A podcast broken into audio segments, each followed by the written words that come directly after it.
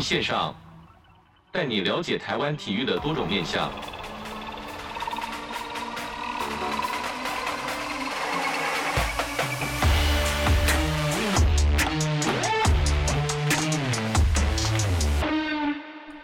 体育线上带你了解台湾体育的各种面向。Hello，各位听众朋友，大家好，欢迎收听本周的体育线上，我是子敬。在本周呢，走到单元是体育线上报。在这个单元呢，就是要把体育署相关的政务政策以及近期体育运动相关的消息呢，来跟听众朋友来做分享。那在今天的主题呢，就是体育署日前发布了这个友善无碍运动场馆强化再提升的这个计划。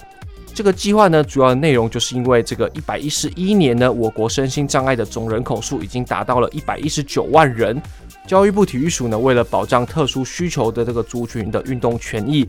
从一百零六年开始呢，执行各项公共的建设计划，持续辅导地方政府办理运动场馆空间规划以及营运的管理，将特需族群的权益纳入整体考量，协助改善场馆设施设备，并透过运动设施的优化以及提升服务的软实力。两项的核心主轴呢，贯彻优化运动场馆友善设施的服务的宗旨，持续强化运动场馆友善的服务设施。在运动场馆友善设施硬体的方面呢，体育署从一百零六年开始执行前瞻基础建设计划等等的相关内容。到这个今年三月底，已经核定补助弱势族群的友善设施，像是这个无障碍厕所啦、坡道、通道、标志、观众席、淋浴间等等的相关设计。那总共有来到三百二十八案，总共五亿九千四百七十五万，哇，这个非常的多吼。运动场馆友善设施的服务方面呢，体育署也将运动场馆相关的规范友善化的通用设计，编撰这个运动场馆工作人员引导身心障碍者的服务手册。友善运动场馆设施服务人员的使用指引，还有一个就是无障碍运动设施规划的资讯编撰呐，那提供各县市政府规划参考，那也都公布在这个体育署的官网。那体育署后续呢，委托这个国立台湾师范大学执行一百一十二年到一百一十三年，以这营造特需族群的友善运动环境专案计划，将针对这个我国二十六座的职业棒球、篮球赛事，还有排球联赛的主要场馆，进行观赏性的竞赛。无障碍设施的这个现地勘察，并邀请国内身心障碍的团体、专家学者，用不同类别的身心障碍者实际入场观赏体验相关的这个设备有没有提供这个相对化、相对应的这个设施。说到底呢，就是能不能来使用啦。那体育署表示呢，未来将持续透过争取公共建设的经费，用用以优化运动场馆友善设施的服务的宗旨。秉持尊重与保障特区族群的运动参与权利，提供积极、安全跟平等的便利运动环境。那今天很高兴邀请到的是这个体育署运动设施组的许瑞珍科长，来跟我们分享一下，不管是地方政在辅导地方政府上面，不管是盖这个运动场馆啊，或者是盖完之后这些服务人员该怎么去指引这些特需族群的这些需求。那我们音乐过后呢，马上就来邀请体育署运动设施组的科长许瑞珍科长来为我们一一解答。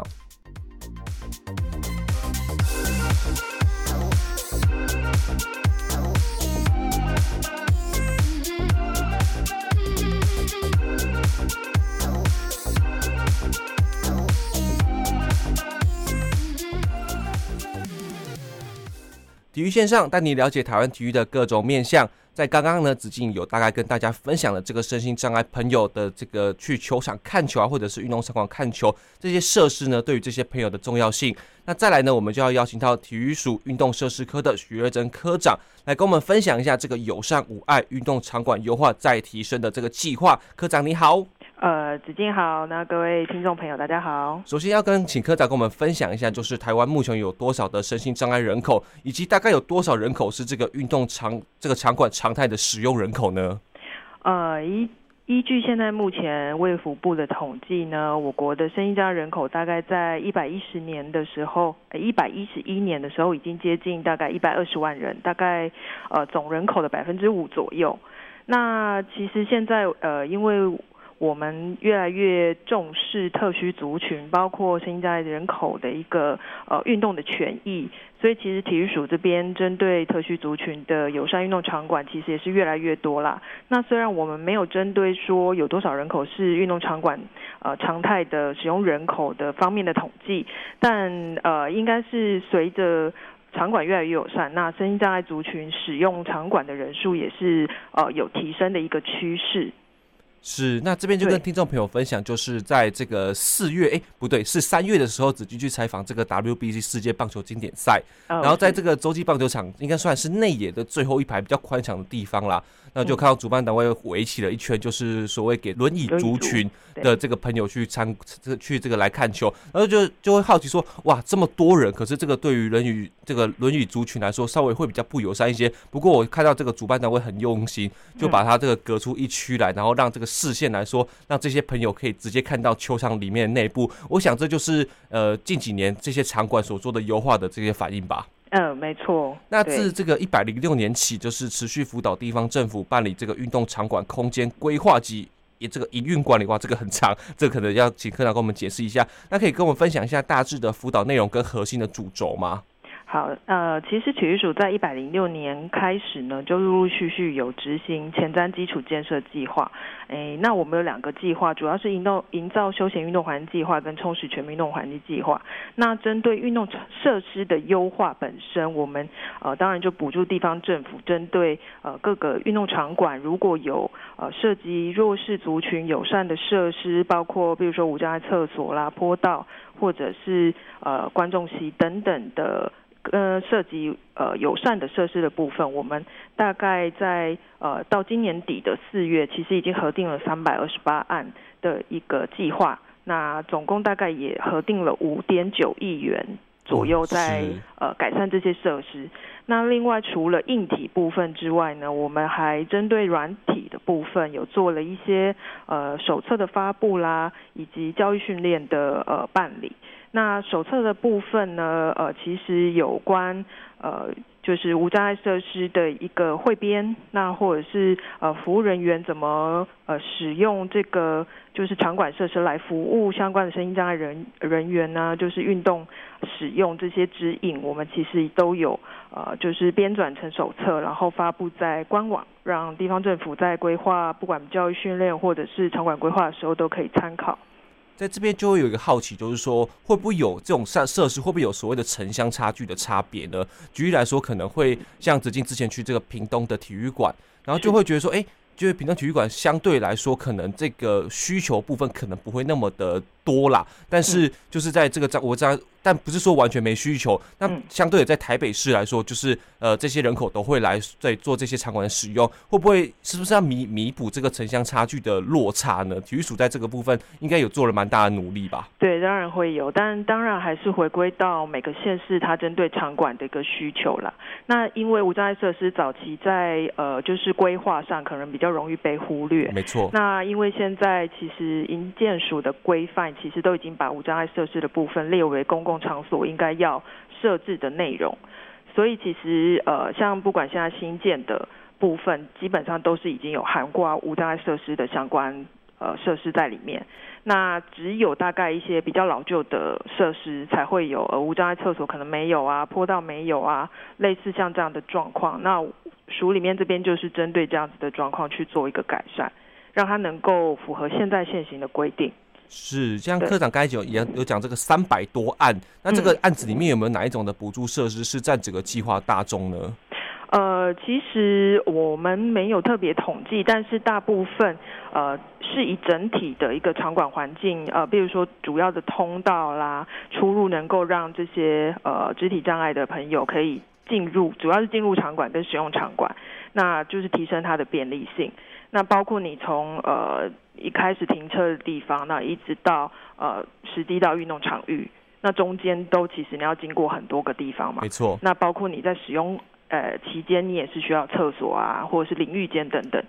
这些设施，其实都是主要呃身心障碍朋友会使用到的。那我们会以这个为大宗。那至于如果是像呃辅具，就是运动辅具的部分，比如说轮椅啊。或者是一些呃，就是现场的一些从事运动参与的设备这一块，其实呃地方政府目前提的需求会比较少。不过未来这个部分我们会呃就是强化这一块，让呃就是身心障碍朋友其实到呃运动场域也可以就是使用这些运动辅具来从事运动。是比较像是，例如说像我们说的打篮球这个轮椅可能会有特质的需求，那 这些的这些个身心障碍朋友是不是应该说肢体障碍朋友是不是就可以去借用或者是去申请来使用呢？是不是是朝这个方向去做发展的？对，因为因为其实轮椅它除了就是行动它使用之外，就是运动场上它用的是不一样的轮椅，没错，就是运动轮椅。对，那比如说像在游泳池，它用的又是需要可以。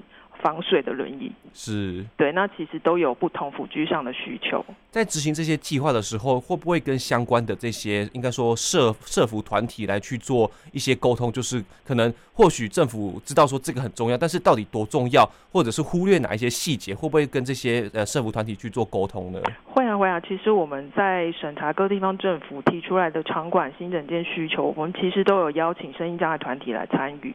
那其实甚至有一些计划提出来，它原本是没有无障碍设施的，我们就会主动要求他呃配合政策，要把这个放放进去改善。是，那刚才科长有讲到这个营建署部分，这边就要问说，就是像各县市在新建这个运动场馆的时候，嗯、像这个对于无无这个无障碍设施的设立，或许现在已经有强制了，但是有没有哪一套标准是体育署必须去辅导这个地方政府来达成的呢？呃，目前其实依照我们呃，就是内政部现在这边的规定是强制性的嘛。那其实体育署这边，其实在呃公共运动设施设置及管理办法里面是有相关的条文，呃是有明确提到，他们呃任何地方政府在设置公共运动设施之前，呃都要依据建筑法的规定，那以及参考我们呃运动设施的分级分类参考手册，还有无障碍并并且要把无障碍设施以及性别的友善设施都要纳入这个规划设计去做一个参考，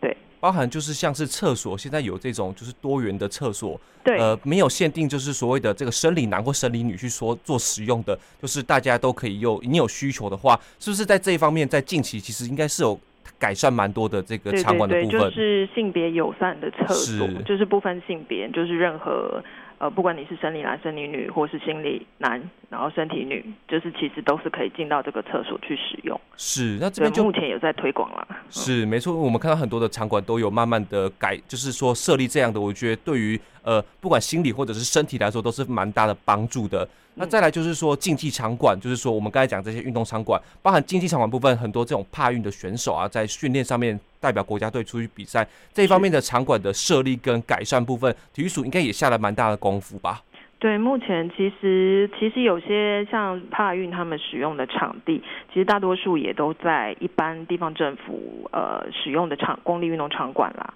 那有些会在学校里面。那这个部分其实我们在呃政策推动上，其实都会顾及到这些选手的使用。像国训中心，其实我们目前也可以让身心障碍的选手进驻使用。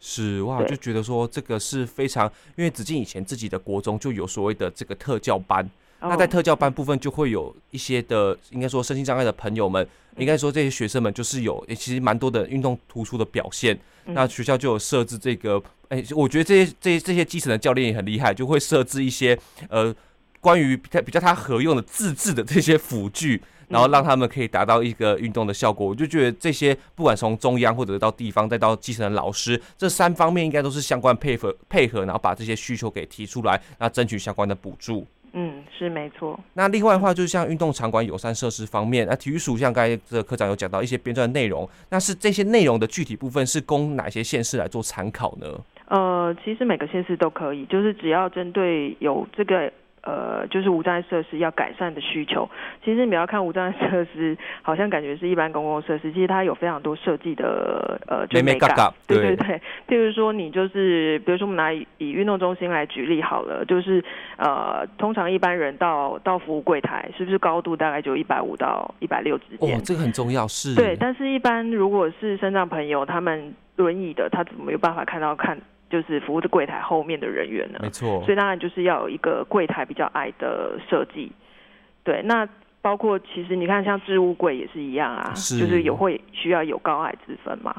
对啊，所以现在其实运动中心呃被我们教育训练之后，他们其实比较会注重这些细节。那在规划设计当中，也都可以参考我们手册。其实我们手册里面的相关内容呢，其实也都有呃，就是具体的一些建议啦，包括你从停车场啦、室外的通路啦、出入口啦，甚至电梯，然后一直到主要的活动区域，包括比如说像观赛，可能就是会有观众席嘛，那你动线一定要是呃平顺的，没错，不能够让轮椅族这样绕来绕去嘛。对，然后另外还有无障碍厕所一定要在座位区的旁边嘛，等等，像这种比较人性化的设计，是就是通用设计的部分，其实就是都会希望地方政府参考手册之后，可以把它纳入呃整体环境的一个规划参考。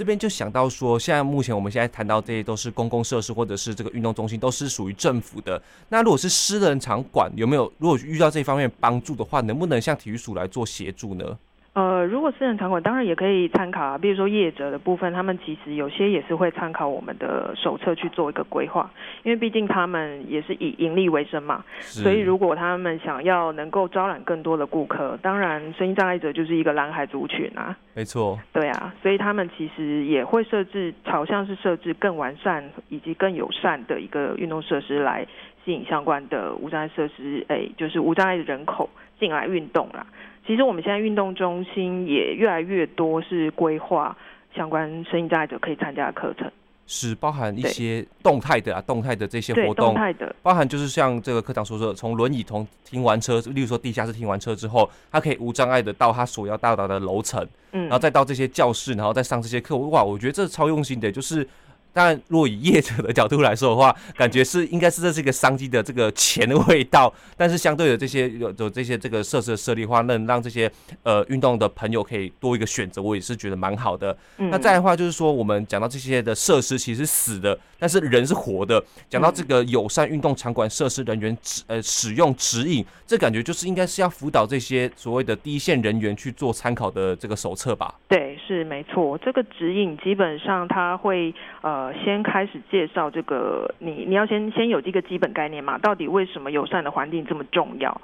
然后要怎么去运用，以及协助这些生意障碍者朋友，呃，就去提供服务给他们，愿意来进进到运动中心或者是其他场馆来做一个使用。那它这边里面就会有一些呃公公共空间应该要怎么设计啦，或者是呃认识各障别。的一个他们会觉得不便的地方是，然后就会呃就可以让呃运动场馆第一线服务人员知道别人就是每个账别他有会需要什么服务，就是他不便的地方在哪里。譬如说像听障者可能就会需要口语啦，或是手语啦，或是笔谈的方式来沟通嘛。是，那或者是说是像智能障碍者，可能他们就会需要其实是。应该大部分智能障碍者他都会有陪同陪同的人员，对，一一一起来，对，但就至少你的一些场地啊，或是呃课程等等的基本介绍是可以比较易读的。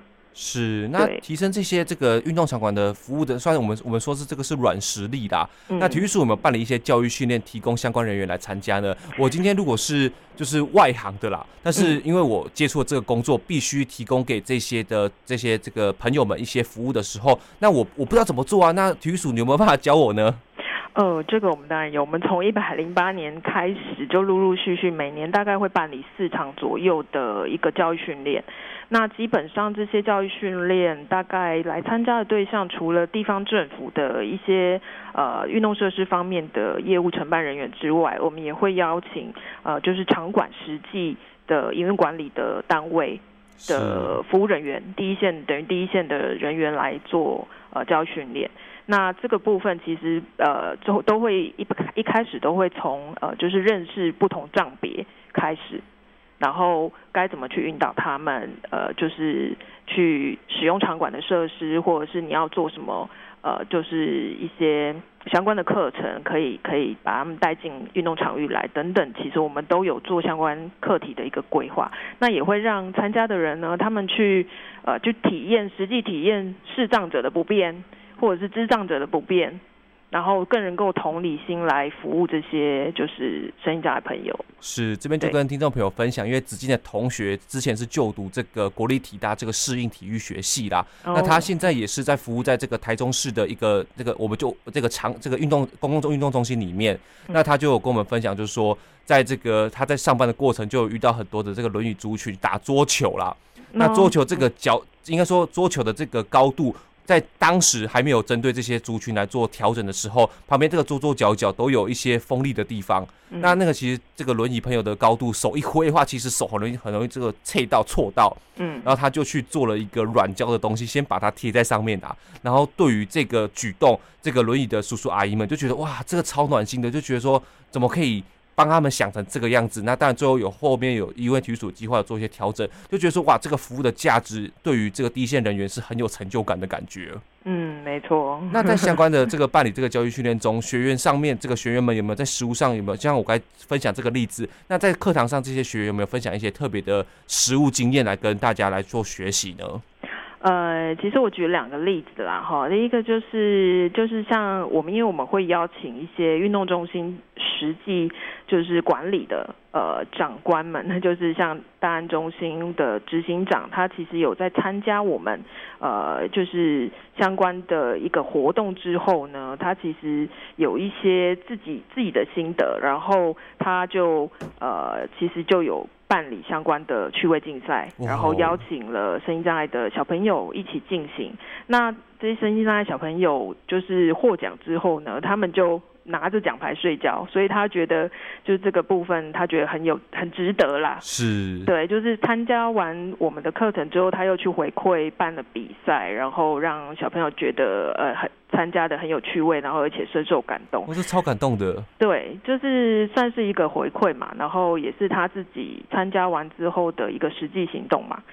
对，那另外呢，像比如说像呃台中市的一个南屯运动中心也是执行长哦，他们其实都是执行长，呃，就是上了课程之后呢，才会推广给底下的员工，然后鼓励员工来上我们的课，然后就是渐渐就在运动中心里面去推动一些相关的活动。对，那比如说像台台中市南屯运动中心的执行长啊，然后还有新北市的三重运动中心的执行长，他们两位执行长呢，其实就是在参加完我们的教育训练之后呢，他们自己去参加垦丁的国际铁人三项赛，然后自己跟视障跟听障的选手自己组成接力的一个